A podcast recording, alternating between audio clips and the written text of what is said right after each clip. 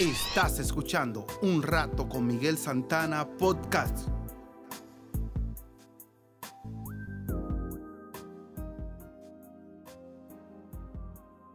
En el podcast de hoy, personajes bíblicos.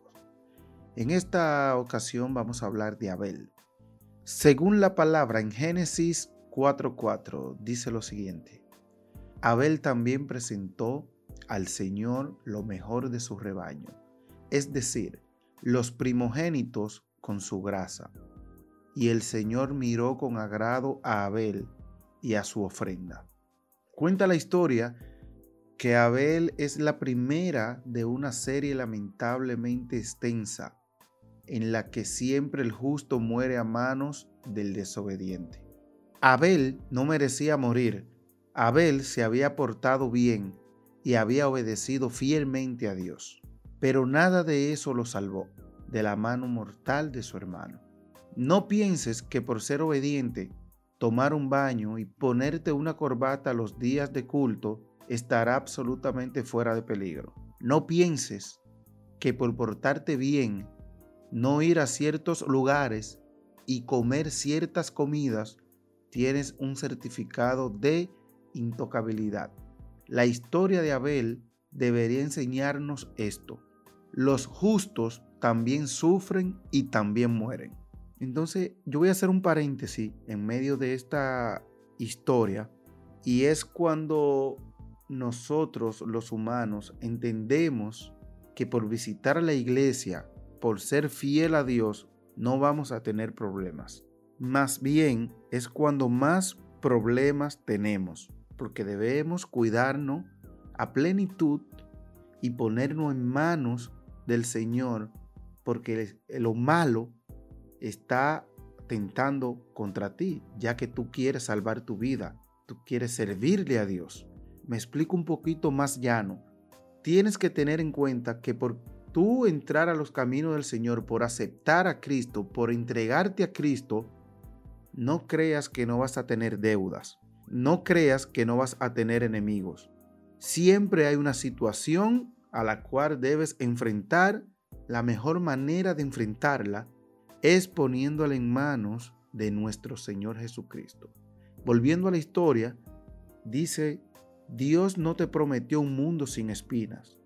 Él dijo que en medio del valle de la sombra de muerte estará contigo. Te podrás lastimar, pero entenderás la promesa de su compañía en todo momento. Es decir, por más difícil que sea la situación, Dios siempre estará de las manos contigo. Ten eso pendiente. Continúa la historia de Abel. Dice el escrito, me recuerda la décima plaga de Egipto. El ángel del Señor iba a pasar por la tierra de Egipto cumpliendo con la mortal orden divina. La única manera de salvar al hijo mayor de la familia era pintar con sangre de cordero el dintel de la puerta. No importaba cuán bueno o cuán malo fuera.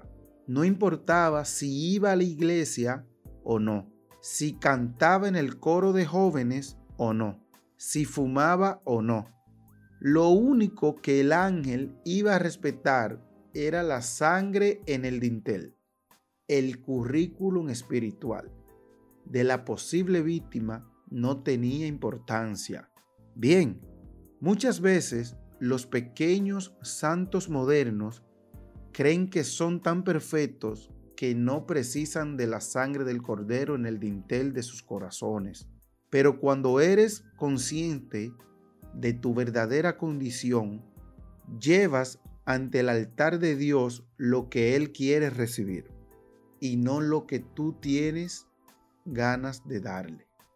Puede ser que a los ojos de algunos esté haciendo una incesatez, pero si es lo que Dios pidió, obedécelo.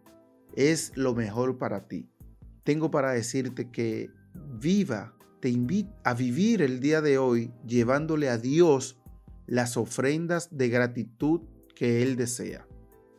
Muchas gracias a Milton Betancourt por este escrito. Gracias por sintonizar un rato con Miguel Santana Podcast.